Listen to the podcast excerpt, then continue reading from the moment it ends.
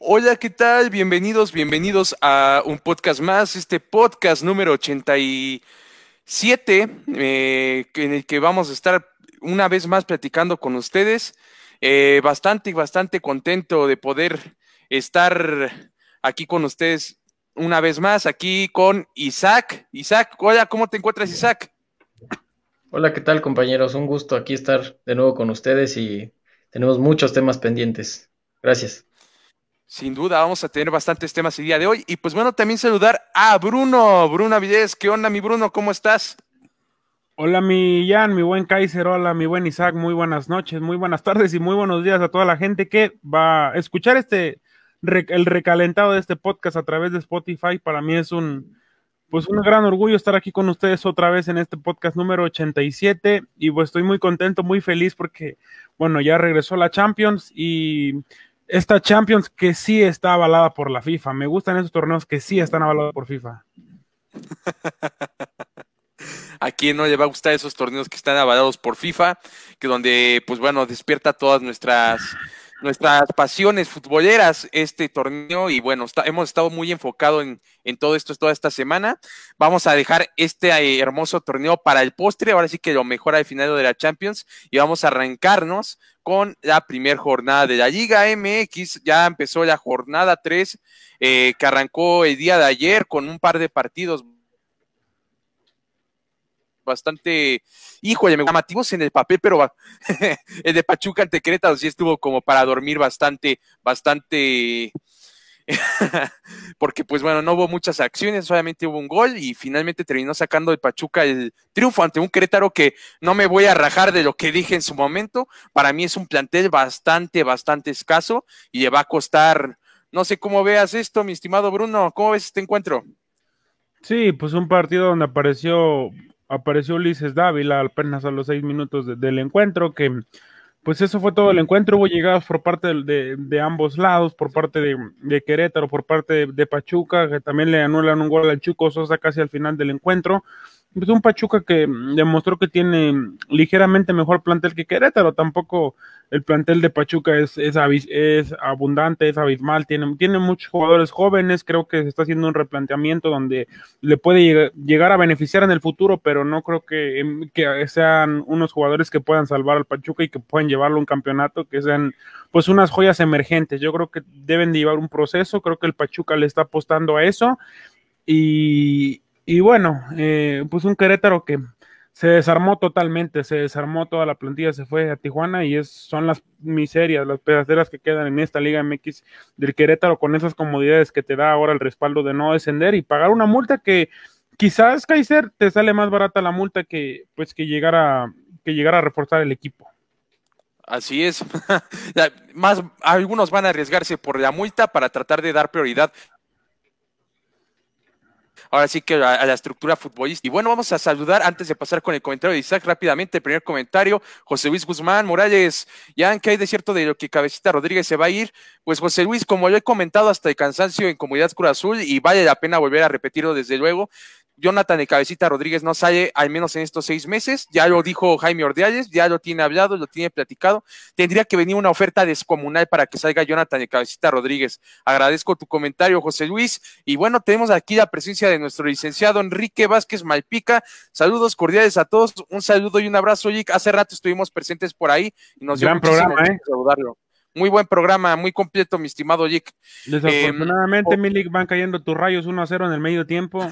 le está costando bastante trabajo, pero bueno, esperemos le puedas tumbar esa apuesta a Juan Pablo que anda agrandadísimo, aunque quedó triste, quedó triste por el, por el triunfo del Manchester City. Esperemos que le puedas dar otra amargura al día de hoy.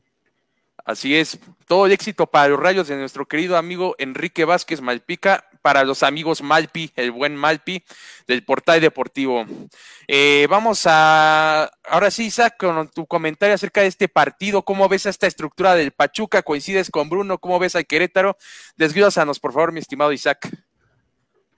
Pues un Pachuca que la verdad se guardó muchísimo. Cuando empezó los primeros 10 minutos esperábamos que iba a caer más de un gol porque pues prácticamente a los seis minutos cayó el gol de Víctor Dávila. Entonces, un Pachuca que de lo más rescatable creo que fue el caso del canterano Luis Chávez, que sí promete mucho, trajo un buen, pues sí, un buen recorrido por, por otro lado un Querétaro bastante austero. Yo creo que, pues, si no me equivoco y espero no ofender a la afición de los Gallos Blancos, si es que están presentes, este, es muy limitado, ¿no? Es un plantel de ascenso, la verdad, es un, incluso el técnico pues venía de Atlante, entonces sí les está costando muchísimo trabajo y aparte jugaron con 10, la expulsión de Kevin Escamilla, que pues no, no, no puede encajar todavía en el esquema queretano, entonces va a ser muy, muy largo el torneo para Querétaro y por otra parte pues Pachuca podía meter incluso dos goles más tranquilamente, pero bueno, pues prefirieron aguantar el 1 a 0 por,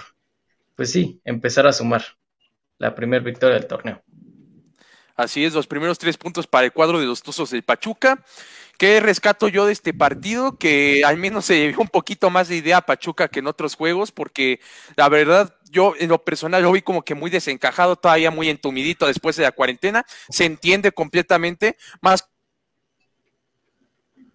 que una crítica, pues es una cerca de lo que está pasando con Pachuca y me, me gustó bastante, ya se vio un poquito más con idea, obviamente siempre va a haber un tope para poder mejorar futbolísticamente y el mejor de los dedos para Pachuca y híjole, la afición de los gallos va a sufrir en este torneo. No, en el fútbol nunca hay que dar por hecho las cosas de que, de que pues pueda pasar por ahí una tragedia, pero pues al menos el plantel y la forma de juego en la que se ha visto, lo que nos dice es de que quizás no, las cosas no vayan tan bien, pero de igual forma, todo el mejor de los éxitos para este plantel de, de gallos que nuevos dueños, nuevos administradores y a ver qué pasa en ese sentido con los gallos blancos del Querétaro. Y tenemos por ahí otro encuentro que hubo el día de ayer, un partido que estuvo para dormir 0 por 0 entre los Quintes de Tijuana y los Tigres, donde no hubo mayor acción, mayor novedad. Ya conocemos la misma historia de Tuca. Es más, si, si se los platico, ustedes se van a acordar de muchos juegos de Tuca donde está atrás, metido atrás, tratando de buscar un contragolpe. Guiñac salió en uno de los días más bajitos que he visto. También al igual por ahí, si no me equivoco, Eduardo Vargas tuvo por ahí una falla garrafal y pues solo de Tijuana también trató con alguna, finalmente no se concretó a nada, un partido bastante aburrido, bastante soso en lo personal y pues bueno, Bruno, un empate más para el equipo de, los, de Tuca Ferretti. Sí, un aburrido empate ya en la frontera, en una cancha que pues les cuesta mucho trabajo a algunos equipos y que Cholos más que en la jornada uno contra los rojinegros del Atlas no ha sabido sacar la ventaja, no ha sabido explotarla. Bueno, por lo menos así lo hizo en este partido contra Tigres, donde pues chocaron fuerzas, Cholos pegó muchas patadas. Por ahí, yo sabemos que el Tuca Ferretti es de jerarquías, pero yo sí lo criticaría un poco en el tema de Leo Fernández, que es el primero, el segundo jugador para algunos mejor del torneo pasado, junto con Jonathan el Cabecita Rodríguez. Lo deja en la banca, lo mete, pues faltando alrededor de 15, 20 minutos lo que juega Leo Fernández, le cambia la cara, le da otra identidad al equipo, le aporta muchísimo más de lo que le aportó Edu, eh, Edu Vargas. Me parece que Tuca se la debe de jugar con este chavo. Sabemos que respeta jerarquías que no le gustan los chavos, pero este descaro que tiene, esta chispa que tiene y todo este talento que tiene debe de estar en la cancha de Tigres, es lo que necesita la escuadra de Tuca Ferretti para que pueda brillar más. Yo creo que si se asocia con Ginac, pues esta dupla podría, podría ser de miedo en la Liga MX, pero mientras el Tuca no le dé toda la oportunidad, pues no vamos a ver al buen uruguayo que, yo, como lo repito, tiene una calidad inmensa para jugar en cualquier equipo del mundo. Así es, Leo Fernández, uno de los jugadores más talentosos que, que bueno, tiene nuestro fútbol. Tuvo el torneo pasado junto con Jonathan Rodríguez, sin duda fue de lo mejor de la liga. Lamentablemente, pues partió de los rayos rojos de, de los Diablos Rojos de Toluca, perdón, se me cruzó el cable, los Diablos Rojos de Toluca, donde pues la verdad brilló y la verdad le doyó bastante a la afición escarlata la partida de Leo Fernández ahora en la banca Híjole, qué, qué triste, qué triste esto, Isaac. ¿Cómo viste este encuentro entre Cholos y Tigres? Pues un encuentro que la verdad pensábamos que como ambos traen buena ofensiva, pues podría haber más goles, podría haber más espacios, podría haber un poquito más de espectáculo, pero creo que de verdad a la Liga MX sí le tendrían que cambiar sobre todo que los partidos que van porque los jueves no nos están pues satisfaciendo. Ayer nada más hubo un gol en todo en los dos partidos. Entonces, por otra parte, a ver, ojalá que en el caso de Leo Fernández, pues no le arruine la carrera. Sabemos que el Tuca no es muy bueno puliendo juveniles y pues creo que podría ser otra que se le podría escapar y pues la verdad es que hay mucho, mucho talento, entonces afortunadamente pues Tigres rescata el punto y por otra parte Tijuana no pierde, pero Tijuana creo que debía de haber ganado, sobre todo después de la paliza que le metió la América de visitante en el, en el Olímpico de Universidad. Entonces, la verdad, pues Tigres es lamentable que tanta ofensiva que tiene y no puede clavar ni un gol, ¿no? O sea, eso es como que reprobable para una plantilla tan cara. Sin duda, es reprobable porque tienen material, talento e inversión, sobre todo inversión, que es lo que hacen cada torneo, con que con qué hay de dónde tomar, ¿no? También noto, y pues es triste, triste que un plantel a veces de Tigres se vea tan desperdiciado en lo personal ya cada quien tendrá su punto de vista de apreciar el fútbol, pero en lo personal a mí me gusta más el fútbol ofensivo y no lo ha sido así con este Tuca Ferretti en estos últimos 10 años. Pero a final de cuentas, ¿quién soy yo para criticar el, esquema si ya ha dado varios títulos? Quizás para algunos ganando de una forma, híjole, pues a, lo mejor meritoria, a lo mejor no, pero ya ha funcionado y se respeta el Tuca. Y bueno, la verdad que el Tuca nos puede brindar sorpresa como para mal tiene una de las trayectorias más largas en la historia del fútbol mexicano, si no es que la más larga, que me parece que ya rebasó a la trayectoria más larga, y de, hecho tengo por ahí el dato que desde 1994 no ha parado de dirigir en todos los torneos, ya sea, y también nunca lo han corrido de un equipo al Tuca, eso es algo que da mucho de qué hablar, él siempre es el que toma la decisión de irse, pero jamás lo han corrido.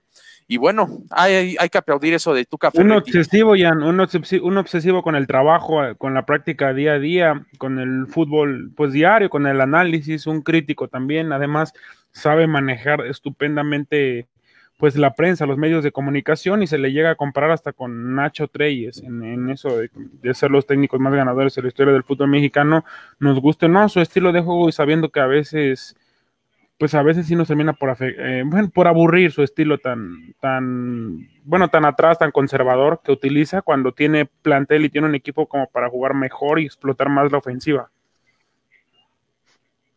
Sí, así es.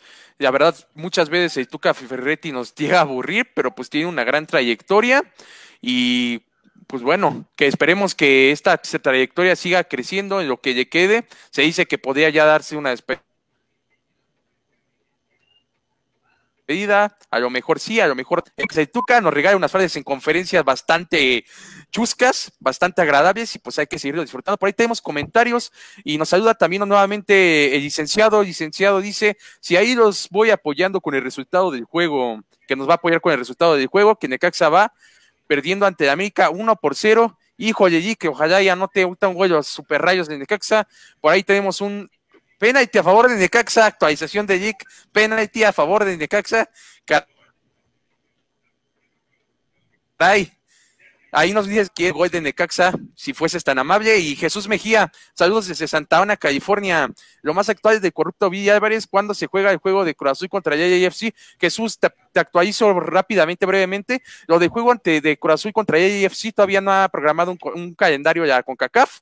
Eh, por otro lado, corrupto de Villa Álvarez, pues vamos a ver un poquitito más adelante, así que estate pendiente del programa, pero sí, te puedo decir que aquí vamos a mantener eh, informando de cuándo vaya a ser el partido de la CONCACAF, y bueno, vamos con eh, ahora otro partido de la Liga MX que siempre nos regala este partidos bastante bastante raros en cuanto a desempeño de juego, en cuanto a la calidad, pero caray, ¿cómo llamamos?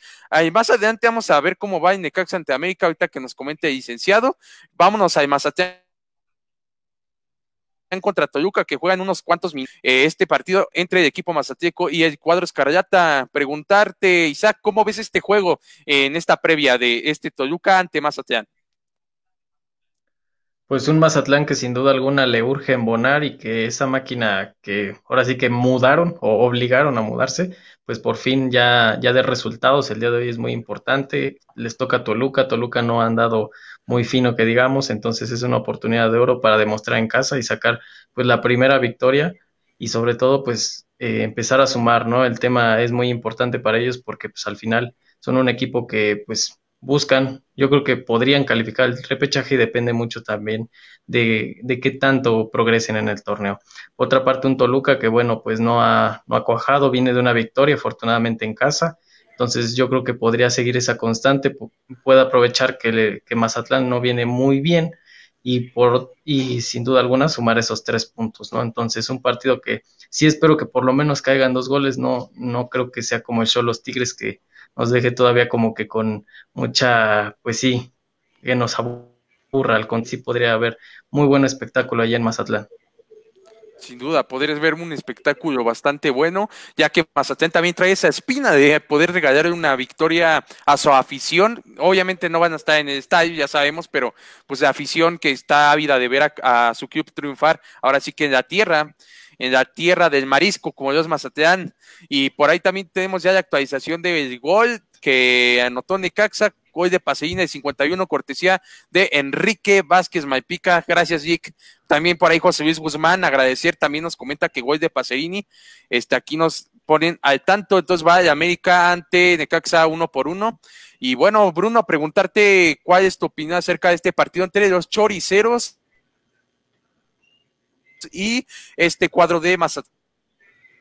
Sí, pues esperamos un partido pues decente, por lo menos no esperamos ver un otro otro Tigres contra otro Cholos contra Tigres, otro pues, Querétaro Pachuca contra Querétaro, por lo menos que haya un poquito de espectáculo que pues se rindan a la, bueno, no hay tribuna, pero que se rindan ante los televidentes y por lo menos les pido esfuerzo a pesar de que de que no logren ganar. Sabemos que Toluca pinta como favorito porque le acaba de ganar a un San Luis que tiene, que tiene buen plantel, que tiene mejor plantel que Mazatlán, le, ganó en casa y habrá que esperar lo que se soluciona hoy con Toluca, que estaba checando, todavía no publica las alineaciones, pero podría debutar este chico que le dieron la casaca número 10 después de la salida de Diego Rigonato.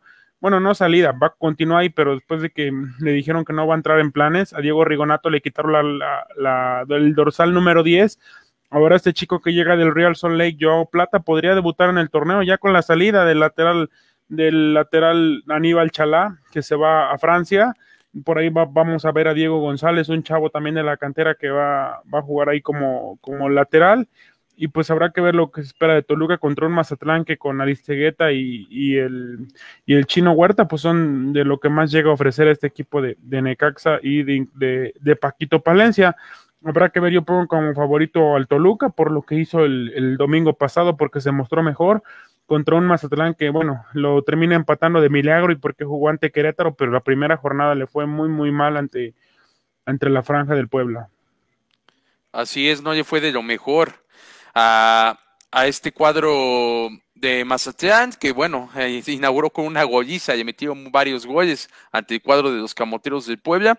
Y bueno, también en mi opinión, este partido yo creo que es una grata oportunidad para Toluca, estará en ellos aprovechar la de poder sacar una victoria que les pueda dar ese empuje para poder este, ir creciendo aún más en el torneo y pues también para darle ese quitón de sabor de mal de boca que tiene su afición. La verdad, ya ha sufrido el cuadro Escarlata en los últimos años. Ha sido un, un equipo bastante inconstante, que si ha tenido bien, eso sí se le reconoce, ha tenido jugadores talentosos que los han catapultado una final, con el caso de Rubén Zambuesa, que regresó, que ya había estado en una final ante el equipo, me parece que es de Santos Laguna, si no me equivoco, sí, Bruno. 2017, cuando fue el centenario de Toluca, llegaron a una final con un equipazo de Toluca, el último gran equipo que ha tenido los Diablos después de ahí pues se comenzaron a desarmar y no han vuelto a tener éxito en, una liguilla ni han podido llegar a una final en esa final que nos quedamos muy cerca, por ahí nos vacunó Julito la jirafa Furch, pero bueno, ya es algo que quiero olvidar.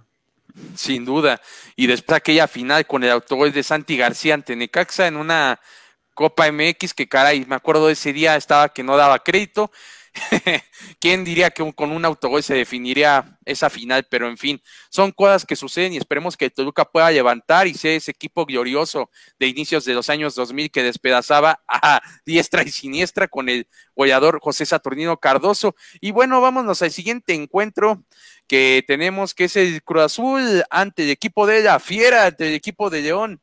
La máquina cementera se enfrenta al equipo de León en este fin de semana, en este sabadito, en punto de las 7 de la noche, en la casa y que, es, que está siendo improvisada de este club que es el CU, recordando para la gente que a lo mejor se pregunta por qué es que se está jugando en CU, el Estadio Azteca está en remodelación. El Estadio Azteca está remodelándose y por ende la casa de Cruz Azul como local eh, en esta jornada parece que es la última que se juega como local en CU. Eh, la, va a enfrentar ante los Panzas Verdes de León, un partido que nos evoca a bastante bastante al, año de 1997, que fue la final que ganó Cruz Azul, el último triunfo. Y pues este, estos partidos siempre pintan bien, por ahí con varias bajas por COVID. Tentativamente Ángel Mena, que no fue convocado porque estuvo conviviendo con dos de los que están infectados. Me parece que por ahí eh, hay una baja de un defensor y un mediocampista más adelante diré nombres y pues bueno, preguntarte Isaac, ¿qué opinas de este encuentro? Pues un duelo de dos equipos que son bastante ofensivos, les gusta ir mucho por ir al ataque sobre todo pues disputar los partidos a, flor de piel. Hoy va a ser muy, más bien el día sábado va a ser muy importante tanto Azul poder mantener esa continuidad y que ese tema de Billy Álvarez pues no se vea afectado al menos en la cancha y eso pues sin duda alguna la única forma de que se catapulte va a ser con los tres puntos. Por otro lado un León que pues no ha andado muy fino, empezó un poco flojonazo contra Chivas y luego ahorita pues el tema de la baja de, Mena pues les va a mermar un poquito en, la visita a la Ciudad de México, entonces esperan muchos goles, pero yo creo que podría haber un empate, tal vez un 1 a 1, porque sí, todavía León no anda muy fino y por otro lado pues no sé qué tanto Cruz Azul pudiera pues continuar ese gran progreso que hasta el momento pues ha, se ha visto que no afecten los, los otros temas extra cancha. Así es, será grato el poder ver a, esta máquina, el poder ir emballando un poco más. Eh, sabemos bien que viene de un empate en el último minuto agónico con Hugo de Orbelín Pineda.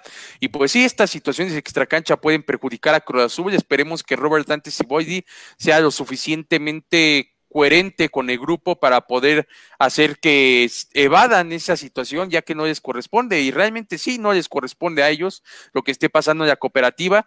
Lo que sí sabemos de que sí es triste lo que sucede ahí con los trabajadores. Finalmente ellos deben de seguir cumpliendo con el club de fútbol y pues en lugar de verlo como algo que les pese, tienen que tomarlo como una motivación para seguir adelante, para demostrar de que Corazón no está despedazado como parece, al menos en lo deportivo y esperemos ver una gran actuación y pues también preguntarte, Bruno, ¿qué qué, ¿cómo ves este partido?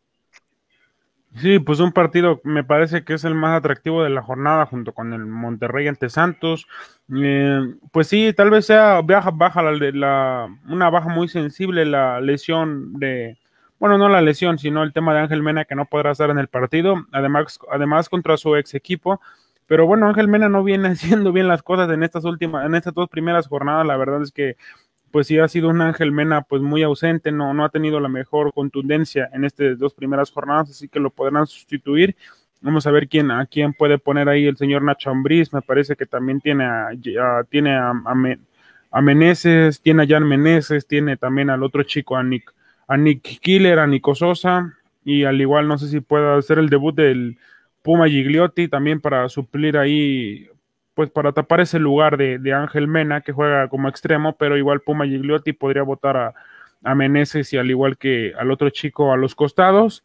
Y es una máquina cementera del Cruz Azul que llega de buena manera, que rescató un, empate ante Puebla en una cancha donde no se podía, donde no rozaba muy bien el balón, donde le costó trabajo, pero sin duda que pinta como favorito la máquina, la máquina celeste de Cruz Azul en un duelo, pues con tintes de carácter pues de, románticos tras ese último título de Cruz Azul que fue contra León, sí fue en, en, allá en la capital de la piel, pero pues ahora habrá que ver este buen partido que sí se me hace uno de los más atractivos de esta jornada número 3 del fútbol mexicano. Esperemos que nos brinden pues buen espectáculo sin lugar a dudas, será un grato espectáculo que podremos ver en este encuentro, en duelo de tradición. Y bueno, vámonos al siguiente encuentro, que es este duelo que en diferentes espacios yo he dicho que considerado por el periodista que en paz descanse, don Roberto Hernández Jr., una figura de multimedios en Monterrey, uno de los creadores, porque hay que también decirlo, que este Robert, Roberto Hernández Jr., fue uno de los próceres para que, así como Monterrey ante Tigres llegara un poquito más lejos, fue el que ponía la pasión. Y este también le puso el mote a este partido entre Monterrey y Santos eh, como el clásico del norte, dado que siempre hay muy buenos choques, ha habido varias finales entre este par de equipos, las más recordadas de CONCACAF, con incluso con peleas afuera del estadio, dentro de, de la cancha con lágrimas en los ojos, peleas ahí, y pues bueno, hay este, este rivalidad entre Monterrey y el equipo de los Santos Laguna, eh, que bueno, la verdad esperemos ver un partido bastante agradable ahora con este jugador que es Carlos Acevedo, que es un chico que está promoviendo mucho los medios y creo que quiero que no se malentienda mi comentario. Cuando digo que lo está promoviendo mucho los medios es de que jamás se había dado tanto foco a este jugador y pues ahora estamos viendo una campaña para poder ubicar a Carlos Acevedo como uno de los grandes arqueros. Tiene cualidades el chico, sí, lo estamos viendo, pero en lo personal muy a a pensamiento propio. Yo pienso que no se debe de apresurar esto porque ya hemos visto varios casos de porteros de que empezamos con las alabanzas, con los buenos comentarios. El mismo jurado. El mismo jurado, por ejemplo, también por ahí em, Raúl Gudiño, que en su momento también fue muy vitoreado y pues de repente se terminan cayendo. Así que tenemos que estar ahí alerta con este chico, sí, tienen bastantes buenas cualidades, aplaudir para un penal en el último encuentro, pero ojo, ahí hay que ir pian pianito con él, es algo de a seguir en este encuentro para quienes no hayan tenido la posibilidad de verlo, y bueno, este, este par de clubes que están con una revancha futbolística, que tienen una sola meta, que es poder ganar este encuentro y pues poder ir a sacar el partido.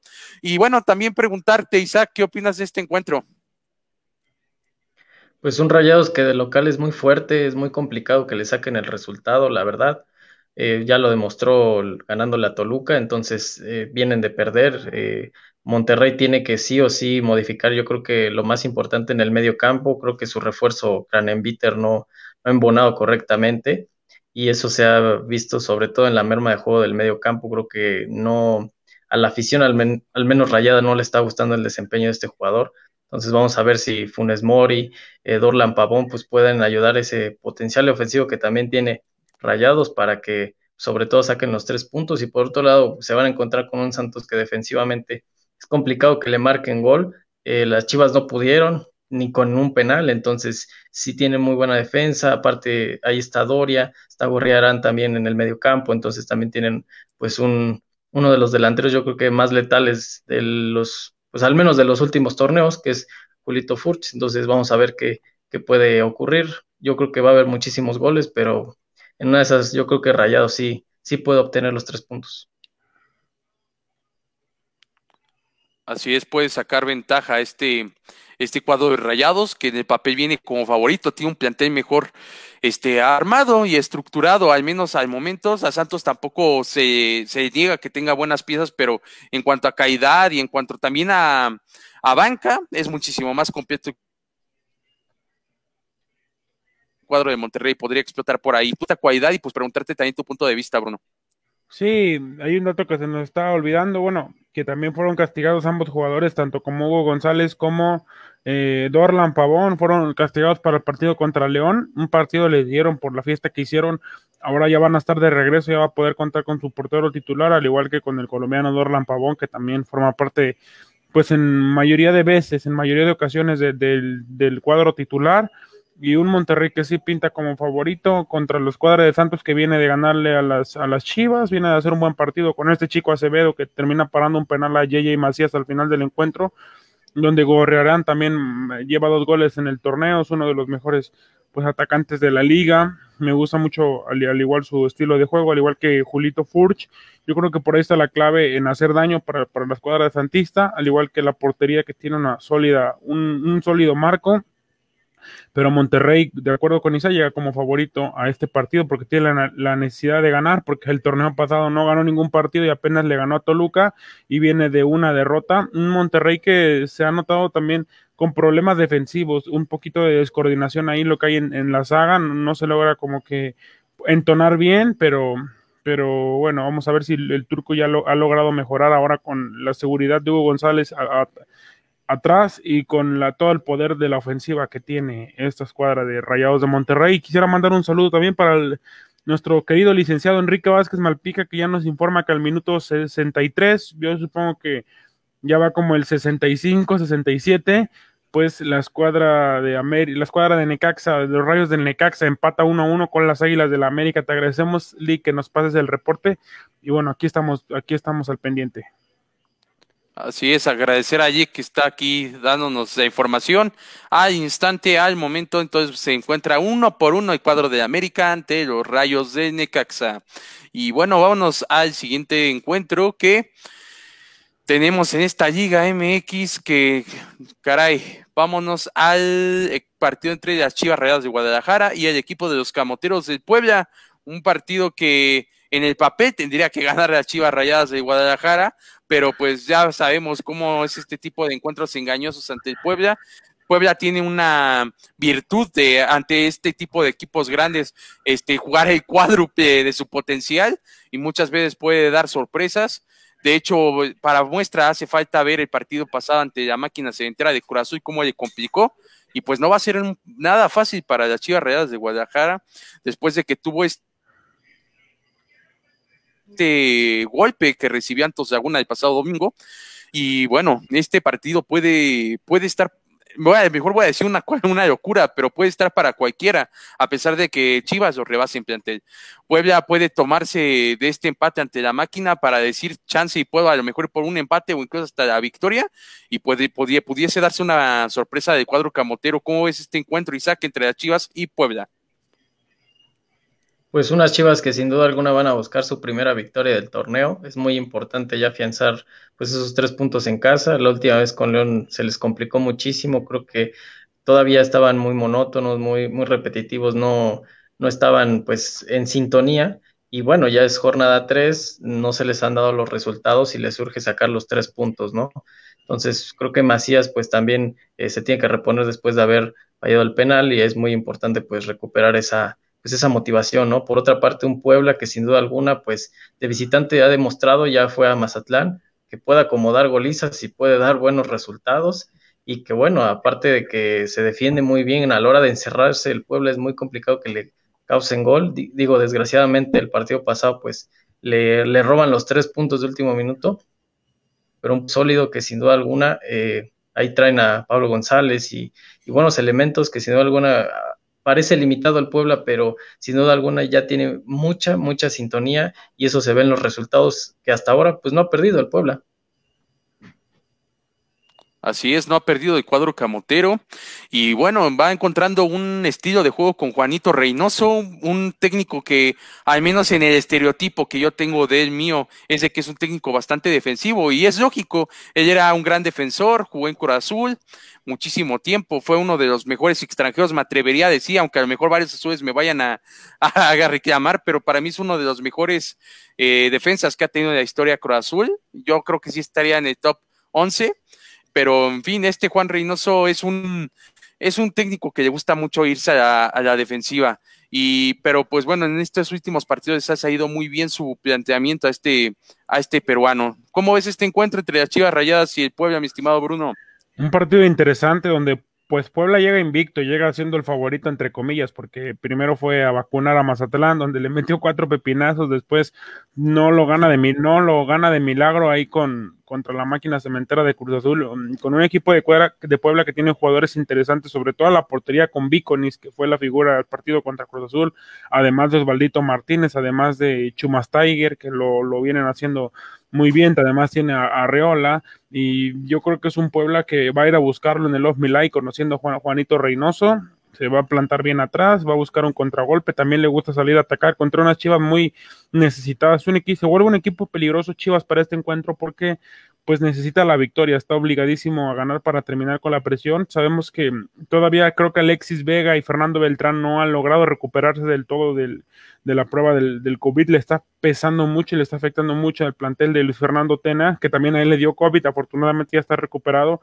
Las ausencias por el tema del coronavirus es, es, es algo triste, algo lamentable que siga sucediendo esto, pero pero bueno, les está afectando y, yo, y vamos a ver si estas chivas ya pueden pegar por primera vez en el torneo que llegan con la necesidad después de tener un punto de seis posibles, empatando y de milagro no lo perdió contra León en la primera jornada y después yendo a caer 2 a 0 allá en la casa del dolor ajeno, unas chivas que pues llegan con la necesidad y con la obligación de sacar los tres puntos mañana en casa si es que quieren comenzar a sumar desde ahora, porque pues a las Chivas hay que exigirle, si a la América se le exige, si a Cruz Azul se le exige, si a Pumas se le exige, ¿por qué a las Chivas no hay que exigirle desde el primer partido y por qué solaparlas cuando no tienen, por qué solaparlas cuando se dice que son el equipo más grande de México o el equipo más popular de México? También hay que exigirles a las Chivas Rayadas del Guadalajara y el día de mañana tienen que sacar la victoria ante los Camoteros del Puebla contra un Puebla que pues no le no se le va no le va a regalar nada el día de mañana y pues se nota un partido interesante, un partido en el papel parejo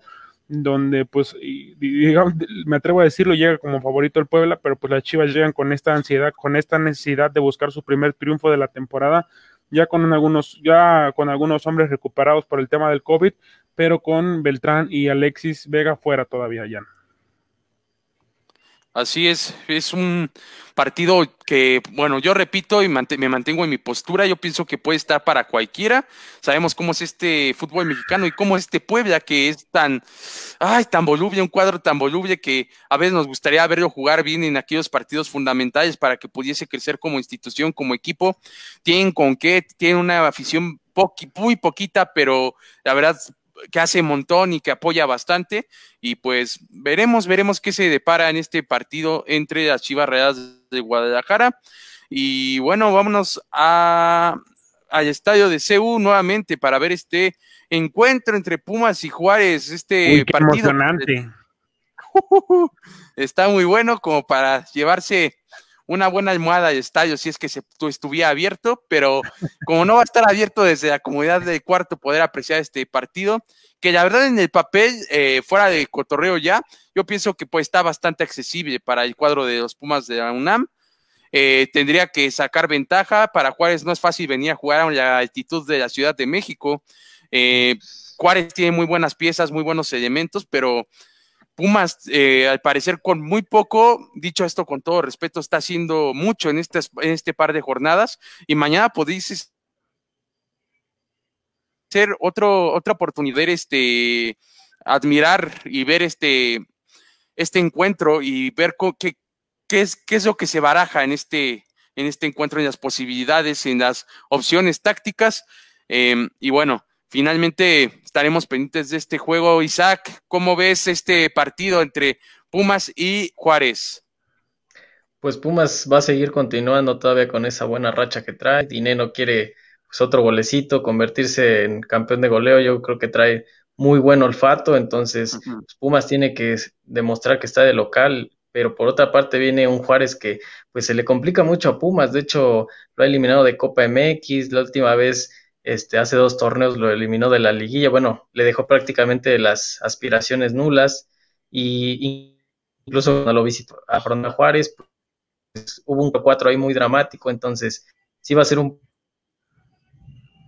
muy para Puma, a pesar de que es un rival como Juárez, pero por otra parte, bueno, creo que la motivación que traen, el buen inicio, la racha, pues se va a ver, ¿no? El técnico Andrés Lilini se dice que, pues si en la jornada 4 no se encuentra pues algún, pues algún puesto, alguien que esté eh, eh, ocupado para agarrar el, la mano de Pumas, pues sin duda alguna pues se va a quedar Lilini, ¿no? Entonces, pues ahorita ha demostrado que para ser un técnico pues debutante y joven, pues bueno, no tan joven, pero con experiencia, eh, pues puede, puede hacer que Pumas pues que más nada la universidad no atrae continuidad y bueno, creo que él se las puede dar. Así es, puede darle este, este seguimiento, este proceso para lograr emballar de la mejor forma. Y por ahí tenemos un saludo que voy a leer de mi buen amigo Walter Daniel Campos, desde Rosario, Argentina, nos ve el buen Walter. Un saludo, un saludo a un, a un buen amigo que es Walter, arriba del central, aguante el canalla. Esperemos que ya pronto regrese la Superliga Argentina para poder deleitarnos y poder ganar a los pingüinos, ¿cómo no? La verdad estamos bastante contentos de saludarte, mi estimado Walter, y un abrazo, un abrazo hasta Argentina. Y pues, Bruno, ¿cómo ves este encuentro? Saludos para el buen Walter hasta Rosario. Esperemos que pronto pueda volver a gritar, a vibrar todo el gigante del arroyito contra, contra los pingüinos en ese, en ese acérrimo rival que tienen ahí enfrente de Rosario, un clásico espectacular que se vive ahí en Rosario como, como lo es el fútbol argentino, muy, muy bastante pasional.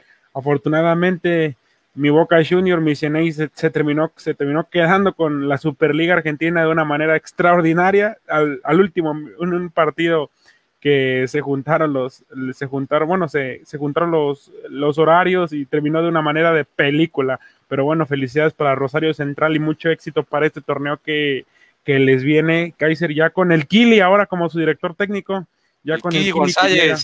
con el Kili González que llega ahora como su director técnico y sí, pues ya no hay que hablar de Pumas, mejor hay que hablar del fútbol argentino. No, bueno, este Pumas que llega con su con su Nacho Dineno que pues está on fire, es el goleador del torneo hasta el momento, una escuadra de Pumas que pues sí pinta llega como favorito con sus dos victorias que ligadas al principio de la temporada contra, digo, también los rivales, hay que aclarar, los rivales de Pumas pues, han sido, la verdad, Querétaro, que que no ha ganado en el torneo, que lleva solamente un punto, y la escuadra de los rojinegros del Atlas que está pues en el bote de la basura, con todo respeto, y, está a punto de, está a punto, dice Rafita Puente, si no gana el día domingo contra la escuadra del Atlético San Luis.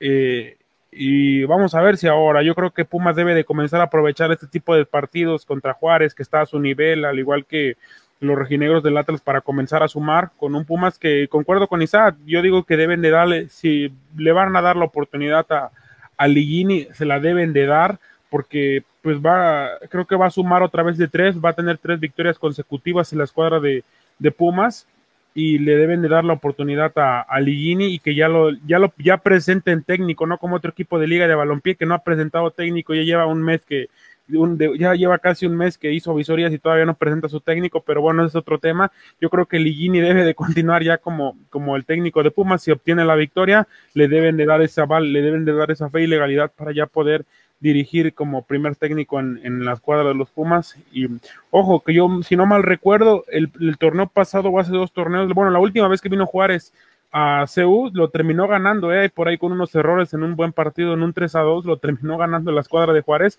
Así que Gabriel Caballeros ya sabe lo que es ganar en Ciudad Universitaria con ese sol cancerígeno. Así que no, no va a ser nada fácil contra, no va a ser nada fácil contra Pumas, que luce como favorito en el papel por cómo llegan ambos equipos. Así es, no va a ser pan comido en este aspecto. Va a haber muchos aspectos a influir en este encuentro. Desde luego que está por demás decir que va a haber un solazo demoledor. Y pues bueno, a ver qué, qué, nos, qué nos regala este partido. Esperemos que sea buenas acciones, esperemos que más allá del estereotipo Puma de que duermen los partidos en Cebu, nos regalen buenas acciones y, y grandes este, jugadas, ¿no? Eso es lo importante, que haya fue fútbol. Y por ahí tenemos más saludos, voy a leerlos. Um, arriba central, gracias por el saludo, muchachos. Dice Walter, de nada, Walter, un abrazote hasta la ciudad del fútbol, la ciudad futbolera central, allá en Rosario, y arriba el central, perdón. Y eh, cae un besote, espero que saludos a tus amigos. Gracias, ojitos. ¿De dónde? Eh, de pico, sí, un beso de pico. Este, Walter Daniel Campos, jaja, arriba el Cruz Azul, arriba la máquina, mi estimado Walter, arriba la máquina, vamos bien, vamos bien, va pitando la máquina en este torneo de la Liga MX. Y bueno, vámonos a los siguientes encuentros que nos deparan en esta mm, Liga MX, que es ah, el último encuentro precisamente, que es el Atlético de San Luis, que se enfrenta ante los rojinegros de Atlas.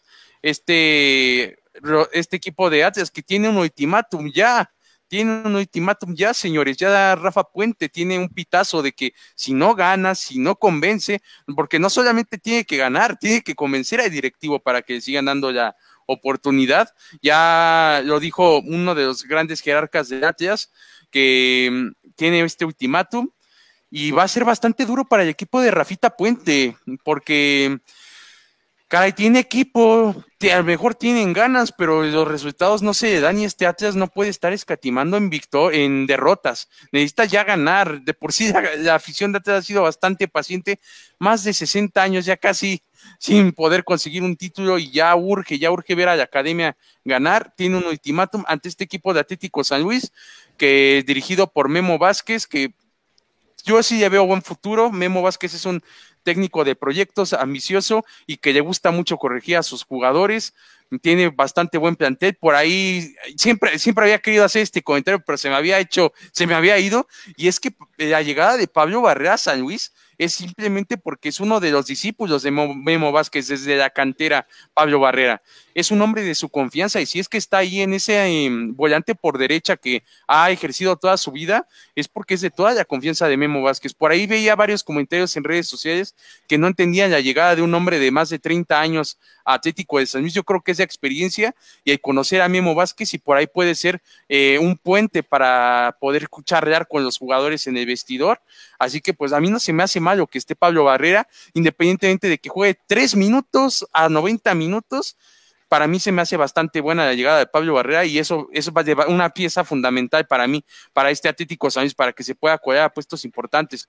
Y pues preguntarte, Isaac, ¿cómo ves este encuentro entre el Atlético de San Luis y el de los rojinegros de Atlas? Pues un encuentro donde Rafita Puente se juega la continuidad, es muy importante para él sacar los tres puntos. Si no lo hace, pues la verdad, el proyecto prácticamente será un súper mega fracaso porque pues 15 partidos y apenas creo que tiene una derrota, entonces realmente no ha podido ganar ni siquiera de local, entonces Atlas le urge el resultado, tiene buen plantel, tiene buena infraestructura, creo que tiene buen planteamiento, entonces no le han salido las cosas a Atlas, no ha terminado por finiquitar. Y bueno, aparte ha tenido algunas ausencias, entonces ojalá que Atlas pueda sacar un resultado positivo porque vaya que le urge. Y pues por otra parte un San Luis que bueno, tiene un plantel vasto, o sea, está el Quiroga, está Pablo Barrella, está Anderson, o sea, hay muy buen plantel en San Luis. El problema es de que lo mismo, les ha faltado todavía ese último toque, esa última jugada, ese último cierre, para que pues ya puedan sacar pues más puntos y sobre todo pues un equipo que creo creo que sí podría competir interesante San Luis. O sea, realmente cuando se trajo el proyecto acá a la primera división, el proyecto de San Luis es interesante, pero todavía en resultados creo que ha quedado mucho que, ha dejado mucho que desear y bueno, hoy es el momento para que empiecen a agarrar confianza, empiecen a afianzar y sobre todo Memo Vázquez demuestre una vez más que es un gran técnico, que los puede llevar a la final y pues inclusive vamos a ver si se puede dar algo más. Así es, sin duda alguna, y pues caray, va a ser una tarea difícil. Preguntarte, Bruno, ¿cuál es tu punto de vista de este encuentro?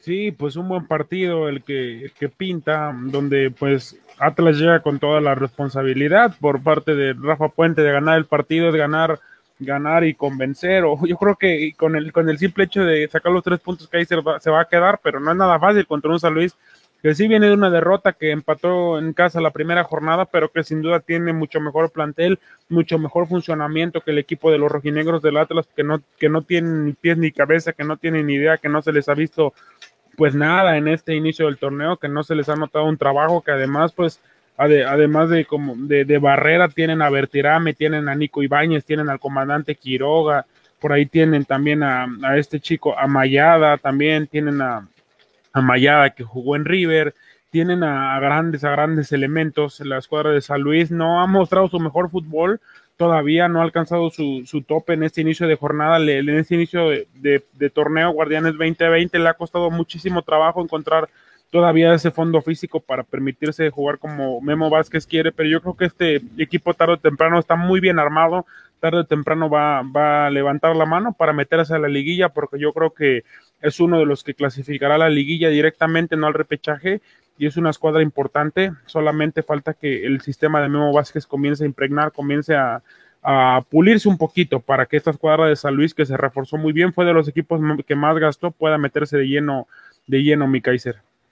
Así es, para que pueda ya el poder este, ir elevando su nivel en este torneo de Liga MX, que bueno, este ha sido el repaso de este de, este preámbulo de torneo, el partido al parecer sigue. Sí, sí, sí. Si me permites, el América cinco minutos del final lo empata con Necaxa. Ya están las alineaciones para el rojo. Va Lucho García en la puerta, también va, va Gastón Sauro, también va el Spaghetti Mora en la central, al acompañado de Gastón Sauro. Por las laterales van este chico Diego González, que es, que es canterano de Toluca, al igual que del otro lado el, el Dedos López. Bueno, es una línea de tres, perdón, con Maidana también Y ya en el medio campo parará Güemes en compañía de, de William da Silva, un poquito más tirado adelante Rubén Zambuesa y Miquel Estrada y como punta Pedro Alexis Canelo y la escuadra de Mazatlán la comparará en el arco con Miguel Ángel Fraga, también Gonzalo Jara, Carlos Vargas, Nicolás Díaz, Jorge Padilla, Mario Osuna, también Aldo Rocha, el, el capitán del equipo de Mazatlán, un jugador extraordinario, también eh, con el Quick Mendoza, César el Lobito Huerta, con la número 27 también Miguel Ángel Miguel Sansores y Fernando Aristegueta. Son la, el, equipo que manda Francisco Palencia y el equipo que manda José Manuel de la Torre en un choque que pues esperemos no nos defraude, no pinta un gran partido en el papel, pero esperemos que por lo menos nos cause, pues nos cause un poco de emociones. Así es, que nos pueda hacer vibrar este encuentro entre los Diablos Rojos de Toluca y el equipo de Mazatlán. Y como bien comentas, ya en la recta final de este partido entre Necaxa y el América, ex hermanos, antes eran hermanos, pertenecían al grupo Televisa, ahora ya no. Ahora Necaxa pertenece a un empresario local de Aguascalientes y bueno, caray, qué, qué, qué, nos, qué, qué cosas tan locas suceden en la Liga MX.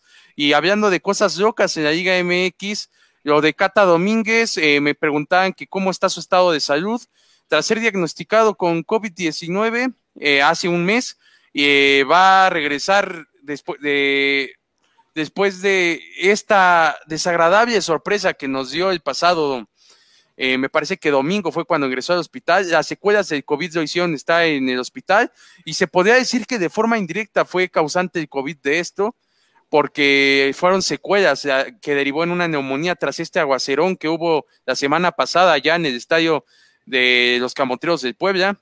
En este estadio Cuauhtémoc, el Allianz Arena mexicano, como muchos les dicen, ahí se cayó una lluvia torrencial que sin lugar a dudas eh, inundó la cancha y pues también hizo que Cata Domínguez cayera en este cuadro, al cual le deseamos la mejor de las vibras, un abrazo grande para la familia del Cata Domínguez, para toda la afición azul, y pues bueno, no cabe más que apoyar, y pues yo también invitaría algo para la directiva de Cruz Azul, que, que en lugar de sacar la manta para apoyar a Vidi Álvarez como la semana pasada, que saquen una manta para apoyar al Cata Domínguez, que sin duda alguna ha estado 15 años y medio en la institución cementera y también los años que estuvo en, fuerzas básicas y se ha partido por el equipo, a él sin duda se merece una manta por la entrega que ha tenido al equipo.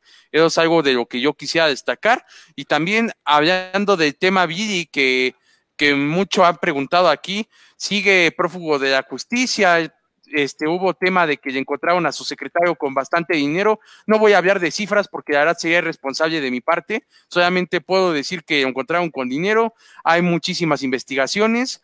Eh, y pues no sé, no me parece justo que este directivo que siempre nos dio esa carita de ángel, este, este prófugo de la justicia esté burlándose así de los trabajadores, más que de nosotros como aficionados, de los trabajadores que se parten el lomo trabajando ocho horas más las horas extra que trabajan en la cooperativa por su equipo. Eso me parece bastante triste. Qué triste ver así a, a estar pasando este momento. Yo tengo todo el respeto y admiración por todos los trabajadores, por toda la gente trabajadora de ahí y como aficionado, porque pues voy a ver de, en el sentido como aficionado, pues esperemos que pronto se pueda dar una solución a este tema de Vidi Álvarez, que la verdad...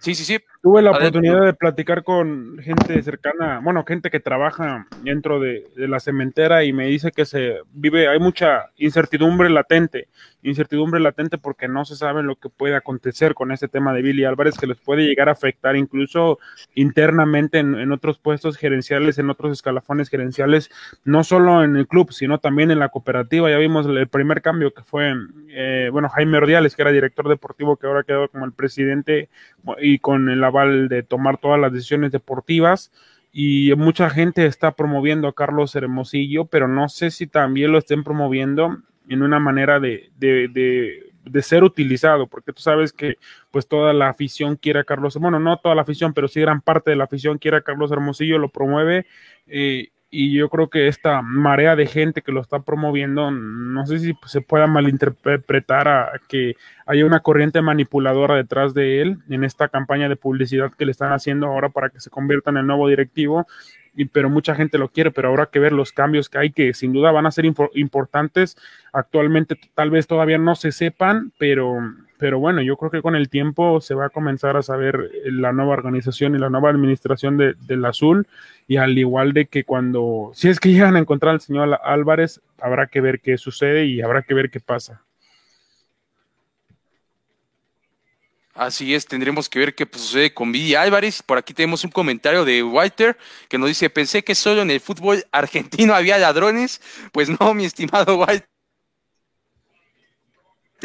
Acá también tenemos a alguien Gando y que de hecho ya dieron la orden, ya dieron la orden de aprehensión en contra de él, el directivo de Cruz Azul, que eso sí, también contarte aquí la anécdota para que la sepas. El padre de este señor que se llama Guillermo Álvarez Cuevas, este, el, el, padre de él, que se llama Guillermo Álvarez Macías, ese sí es un señor de ley, nada más que le dejó el equipo a su hijo que no hizo las cosas de la mejor manera, hizo corrupción y bueno, más que el equipo le dejó la cementera, porque también explicarte y darte el contexto, Walter. La cementera de Cruz Azul es una institución bastante grande en México y creo que a nivel mundial, creo que hasta por allá en Argentina alguna vez se ha escuchado del cemento Cruz. Y pues bueno, más, más que por el equipo, una empresa gigante a la cual han, este, han afanado bastante los directivos y pues estamos en una situación de donde a nosotros como mexicanos nos da bastante pena ante, ante el mundo el que se den este tipo de situaciones de corrupción. Y pues bueno, nuestro fútbol se está invadiendo. Lo que sí podemos decir es que la única persona honorable que se apellida Álvarez, que recuerdan los aficionados del Azul, es Guillermo Álvarez eh, Macías, que es el padre de Villa Álvarez, este, este que está por comprobarse si es delincuente o no. Al parecer sí, ya giraron la orden de aprehensión. Y pues caray, Así es la historia de Billy Álvarez. Y pues, Isaac, ¿no tienes algo que agregar acerca de este contexto de Billy Álvarez? Pues un suceso muy trágico para toda la afición celeste, que sin duda alguna pues es una de las más incondicionales del país. Y bueno, que se tengan que presentar otra vez este tipo de casos en el fútbol mexicano, ¿no?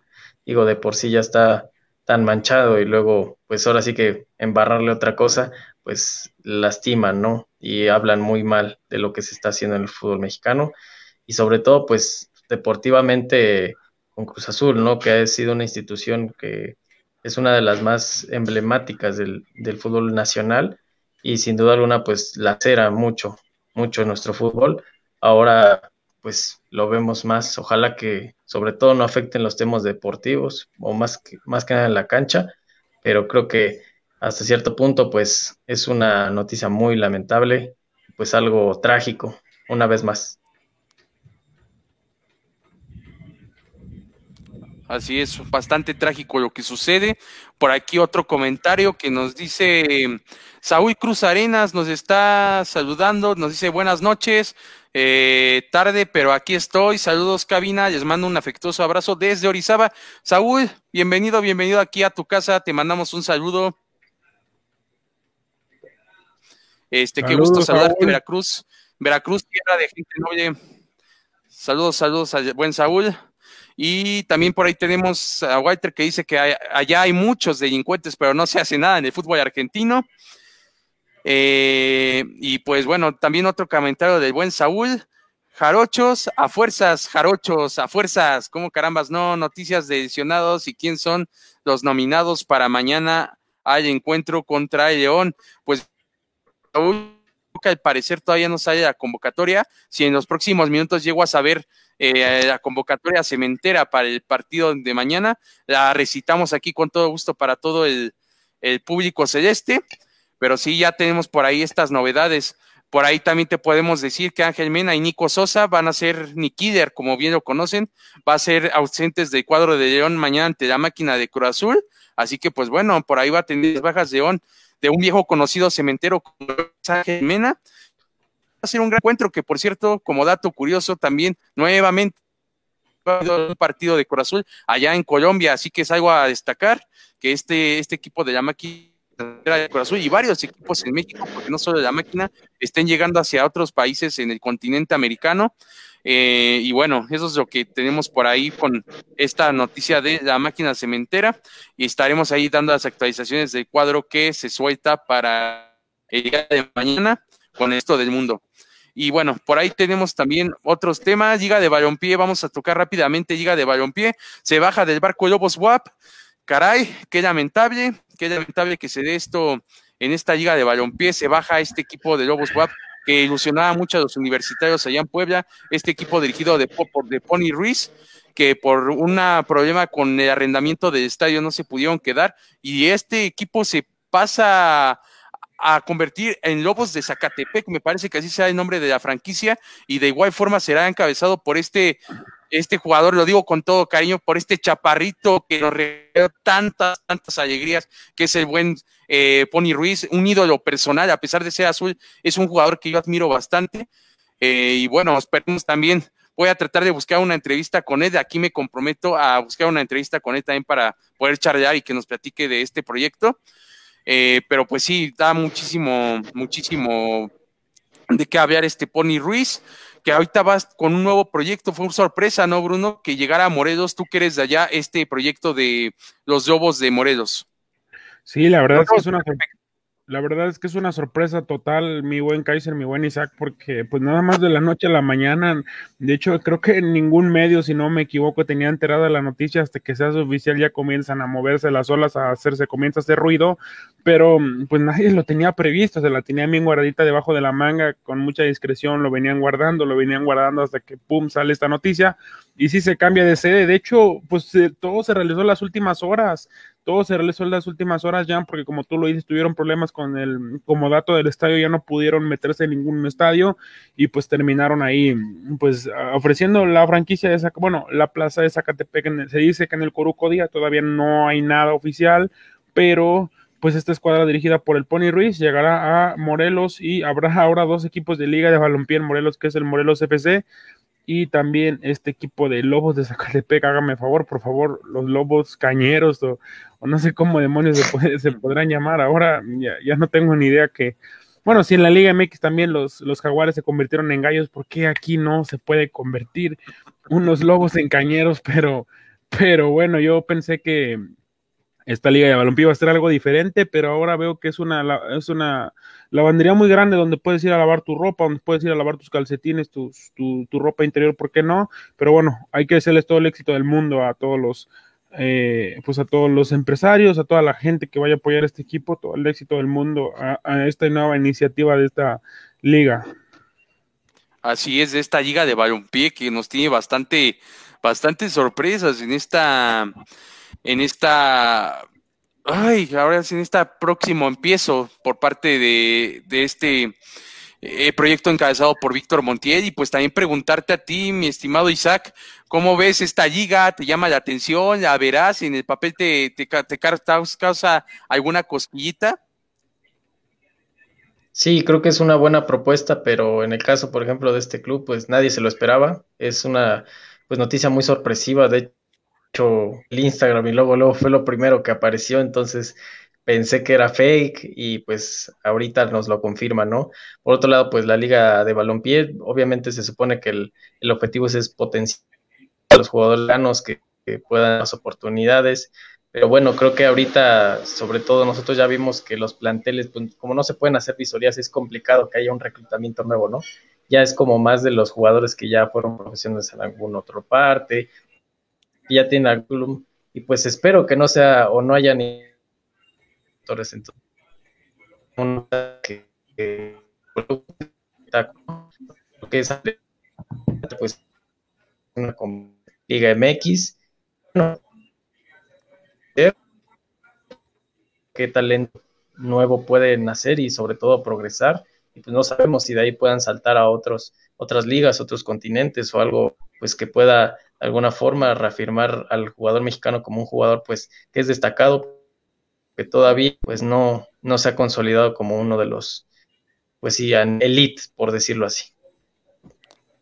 Así es, para poder seguir consagrándose estos jugadores mexicanos para poder darles proyección. Esperemos que sea así. De, de, inicio, lo que sí podemos decir es que esto de Gol TV no solamente va para Estados Unidos, Gol TV también es una cadena que llega a Ecuador, Colombia, zonas conurbadas de, de, Ecuador, como Bolivia también me parece que llega. O sea, de que va a haber, va a haber, y, a lo mejor yo no quisiera dar pronósticos antes de tiempo, pero me van a decir, llamar loco, podríamos empezar a ver mexicanos inundando Sudamérica si esto empieza a salir bien. Y si esto llegase a salir bien, pudiésemos empezar a ver mexicanos en Sudamérica, eh, lo cual sería yo creo que algo agradable, porque también podrían aprender un poco más de fútbol este, sudamericano, lo cual no estaría nada mal. Claro, Jan, si utilizan nuevos talentos, nuevos jóvenes, nuevas, nuevos, nuevas joyas, nuevos chicos, no utilizando algunos jugadores que con todo respeto, pues ya van de salida en su exitosa carrera o en su carrera y no utilizando pues deshuesadero. Si utilizan buenos jugadores, si utilizan buenos elementos, creo que sí pues, tienen la capacidad de atípicamente ir a Sudamérica a jugar en una liga que sí esté oficialmente avalada pero solamente si son jugadores jóvenes, si son jugadores promesa o que tengan la calidad suficiente, porque ya se les exige, ¿eh? se les exige, a pesar de que a veces algunas ligas no tengan la misma calidad que la Liga MX, pero se les exige. Sí, sí, sin duda. O sea, ahí va a haber una exigencia para, bueno, en el estándar de calidad, como bien lo dices, esperemos que no haya deshuesadero, primeramente Dios que le den jovencitos, porque queremos ver a jóvenes triunfar, a jóvenes brillar, que a lo mejor a una, una carrera truncada se pueda dar un poquito más de brillo, ¿no? Por aquí tenemos comentarios. Eh, dice Saúl Cruz, un abrazo, Dios los bendiga. Gracias, Saúl. Igualmente, un abrazote hasta, hasta eh, Orizaba. Qué bonita tierra por allá. Dice Saúl Cruz Arenas nuevamente, lo bueno que regresaron nuestro killer Jonathan Cabecita Rodríguez después de una injusta expulsión. Así es, regresa de Cabecita, una muy buena noticia para el cuadro cementero. Dice José Luis Guzmán Morales, ya que hay de cierto sobre el delantero colombiano se para Cruz Azul. De momento es sumo, mi estimado José Luis, no hay alguna negociación. Si yo llegase a saber de alguna de alguna propuesta que haya hecho Azul, de inmediato lo haré saber, pero sí había escuchado acerca de ello, investigué y de momento no hay nada. Eh, dice Saúl Cruz Aenas, déjame decirte, Jan, que el arbitraje mexicano está muy amafiado también. Analicen cómo le pitan a nuestro corazón en cada partido. El VAR no sirve para nada. Están además esa tecnología cuando le anuncian desde el palco a que va a revisar entonces el árbitro, les falta criterio a los árbitros protagonistas. Pues en parte sí, mi estimado Saúl, necesitan un poquito más de asesoría. La verdad estamos en pañales en cuanto al VAR, no tenemos los mejores asesores del mundo. Esperemos que pronto se puedan asesorar de una mejor forma estos árbitros para que puedan hacer su trabajo de una mejor forma, porque no es justo que muchas veces haya inconsistencias. Por otro lado, yo muchas veces comprendo que, que a veces son humanos, pero no por eh, que a veces no, no se fijan bien en lo que hacen.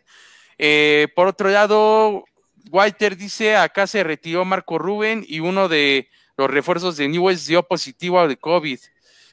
Ájale. No, pues eso está canijo. Ojalá y pueda tener pronta recuperación el jugador de Newells, más allá de la rivalidad que, que hay con Central. Y pues sí, lo de Marquito Rubén me duele en el alma. Está el retiro me marcó, es por el 2020. De Marco es por el 2020. Sin lugar a dudas, sí, tenía que llegar el 2020, carajos. Está acabando el 2020 y se nos va nuestro goleador Marquito Rubén, que caray, me duele en el alma porque pues es uno de los jugadores que me enganchó cuando era chiquito a ir a Central, cuando era jovencito y pues sí da melancolía. Y bueno, vámonos con el tema para cerrar, señores, que es lo que a Bruno le enloquece, a Bruno lo vuelve loco. Tenemos la sorpresa en Champions League que sin lugar a dudas hubo un par de sorpresas el día de hoy y seguramente Bruno le dará muchísimo gusto decirnos qué hubo en esta Champions League. Bruno, adelante. Yo pensé, muy buen Kaiser, que ya nos íbamos a ir a este programa sin hablar del torneo más mágico, espectacular de todos, elitista, clasista, como lo quieran como lo quieran ver, saludos para Juan René específicamente, pero sin duda que es un torneo que, bueno, nos enchina la piel a todos, comenzando por, el marketing que hacen, comenzando por la organización, comenzando por la canción, comenzando con, con todo, con todo lo que tiene este, este mágico torneo que sí, sabe muy diferente, sin gente, tal vez no tenga la misma calidad que otros torneos eh, con los partidos de hoy, señalando los partidos de hoy, pero bueno, yo creo que van a ir mejorando en este ritmo, estos minutos le van a beneficiar. El día de ayer, la verdad, tuvimos un programa muy bueno donde estuviste ausente, mi Kaiser, eh, con, ahí con el buen Juan René y con el buen Papo, analizamos fondo a, fondo. y terminó pues el Real Madrid con dos errores garrafales, eh, dos errores garrafales de, de Barán, termina regalándole la pelota a Raheem Sterling, termina regalándole la pelota a, también a, Gabriel de Jesús para, para poder definir Kaiser y, buen Isaac y, y, después aparece Karim Benzema, pero no le termina, bueno, para poner el 1-1, pero no le termina por alcanzar al Madrid que yo creo que le pesó en demasía, le pesó bastante la ausencia de Sergio Ramos, que ya lo veíamos por la expulsión en la tribuna, con una ansiedad tremenda de querer entrar al terreno de juego. Yo creo que un, le hacía falta este grito, este grito en la defensa del Real Madrid, porque porque me estuvieron muy, muy dudosos. Barán le faltó mucho, al igual que al, City, en esa falta de contundencia que tiene, porque el partido pudo haber sido una goleada. El partido pudo haber sido una goleada para el City. Esa falta de contundencia, esa falta de contundencia que, tiene el Kun Agüero le faltó hoy al City. Gabriel de Jesús lo hizo bien, me parece que lo pudo haber sido, lo pudo haber hecho mejor. Pero bueno, el City termina pasando, ganando 2 a 1, otra vez le vuelve a ganar 2 a 1 con un global de 4 a 2 al, al Real Madrid y avanza de la mejor manera. Del otro lado, Memphis de Pay cobró un penal de manera irreverente, de una manera espectacular en Turín. Y Cristiano Ronaldo, a pesar de que marcó un penal, que es la especialidad de la casa, con el que lo ubicó su gol número 130, y a pesar de que marcó un golazo por ahí también inalcanzable para el arquero con su gol 131, convirtiéndolo en el máximo goleador de la historia, continúa siendo el máximo goleador de la historia, no le termina por alcanzar a esa escuadra de Sarri. Ahora hay polémica si va a continuar Cristiano no la Juventus, si va a continuar Sarri o no. Solamente se llevó, recordemos que solamente se llevó a la Serie A porque la Copa la termina perdiendo con la escuadra napolitana. Y bueno, el, día de mañana, Kaiser, ahí tenemos el partido entre Bayern Múnich, que va 3 a 0 abajo contra la escuadra de, de, de Frankie Lampard del Chelsea en un buen partido, partido de trámite, ya con la balanza inclinadísima hacia el, hacia el Bayern de Múnich, que vamos a ver cómo arranca. Lo que decía Juan René ayer es importante que este ritmo, un mes fuera, un mes fuera lo que es todo el Bayern Múnich, vamos a ver, yo creo que le debe de dar eh, los 11 titulares que piense utilizar en las, en las cuartos de final si es que pasa la bestia negra, creo que les debe de dar ritmo, les debe de dar actividad para que puedan llegar un poquito más embalados estos cuartos de final y al igual del otro lado, pues del otro lado está el rojo vivo con la escuadra del Barcelona, que ya nos comenta Papo que mañana no clasifica. Yo creo que le hace falta un poquito de vitacilina, un poquito de vaselina al Papo para que se le baje un poquito esta cuestión de que el Real Madrid está fuera, al igual de que Cristiano Ronaldo se quedó con las ganas de volver a levantar la, la orejona ahora con otra casaca, ahora con otra camiseta, ahora con otro color. Pero bueno, saludos al buen amigo Papo que nos vamos a estar viendo ya en un ratito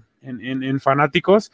Y, bueno, mañana el Barcelona se la juega. Mañana el Barcelona se la juega en un partido donde tiene que salir a.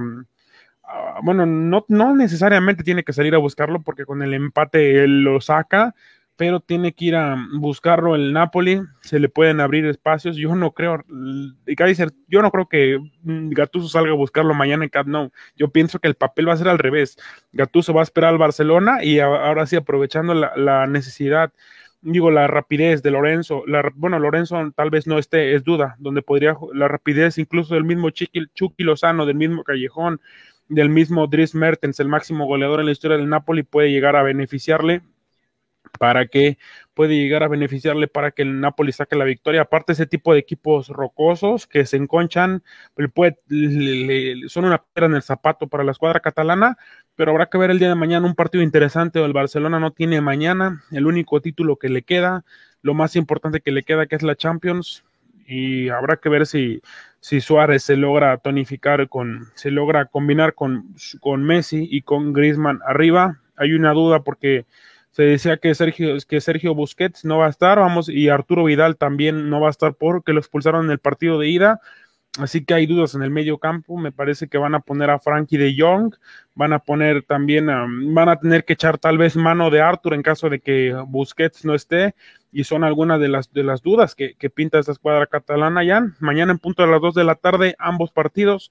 Barcelona en Camp Nou ante la Napoli y al igual que pues el Bayern de Múnich solo en un partido de trámite contra la escuadra del Chelsea, que necesitaría una milagrosa remontada y esto sería una locura si lo levanta.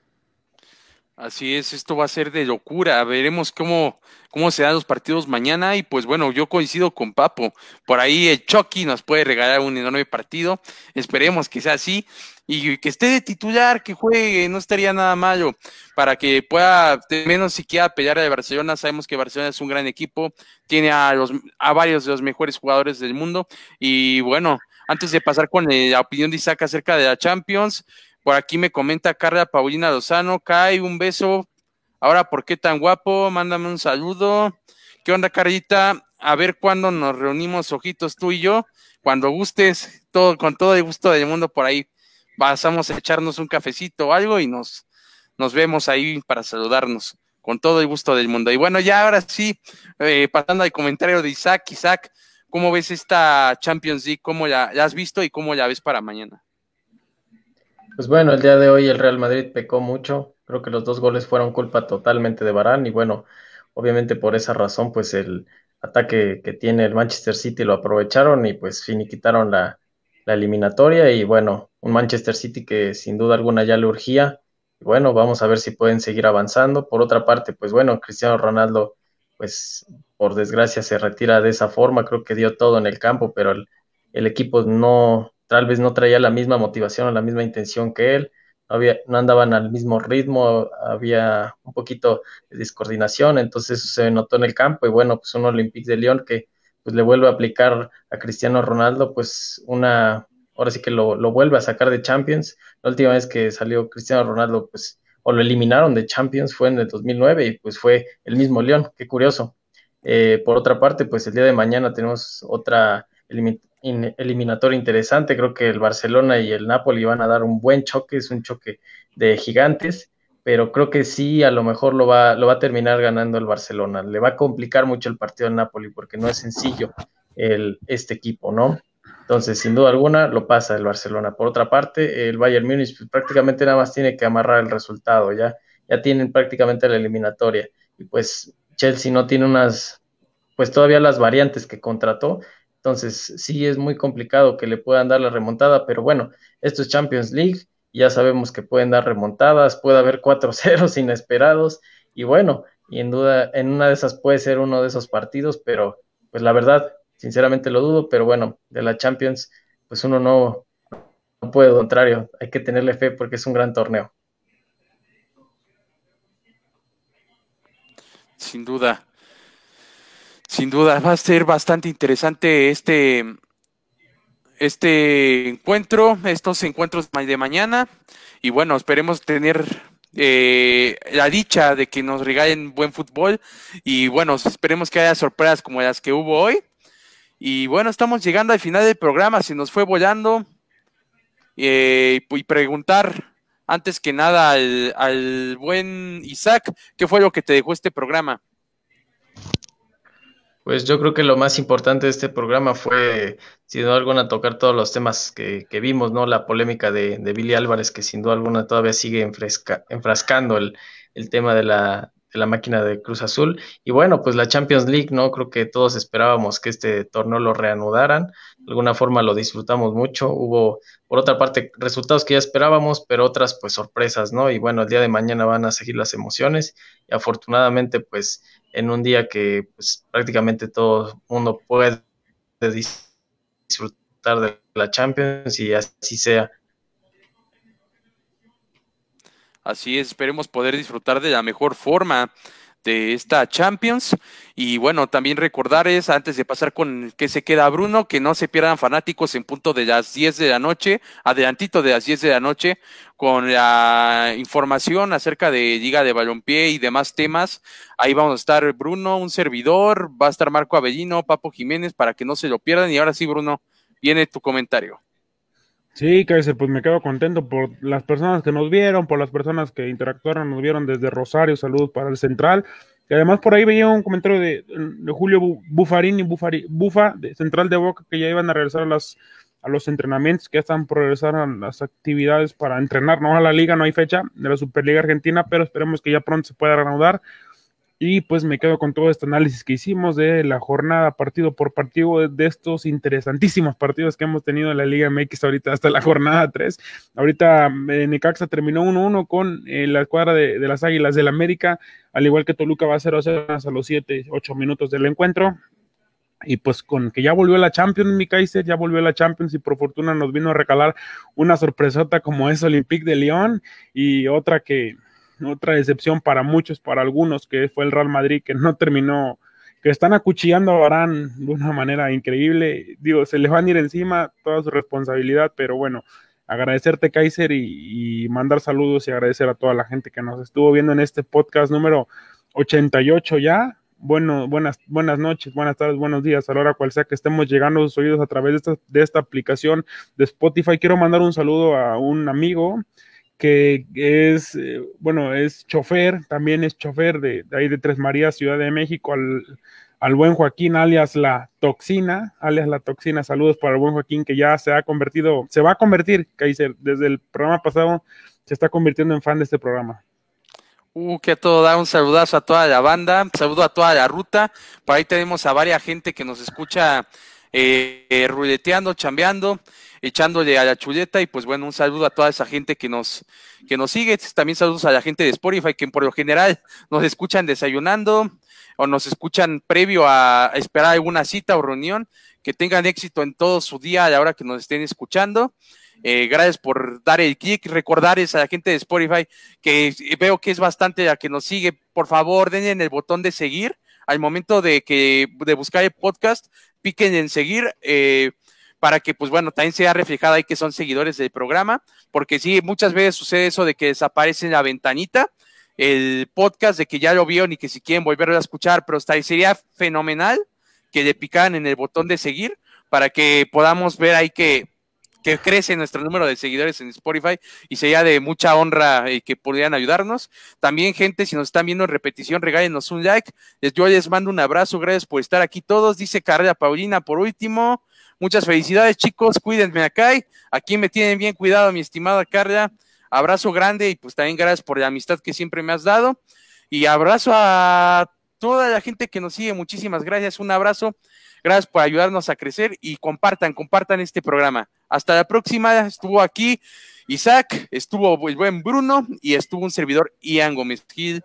Hasta la próxima y nos vemos en el próximo podcast. Chao.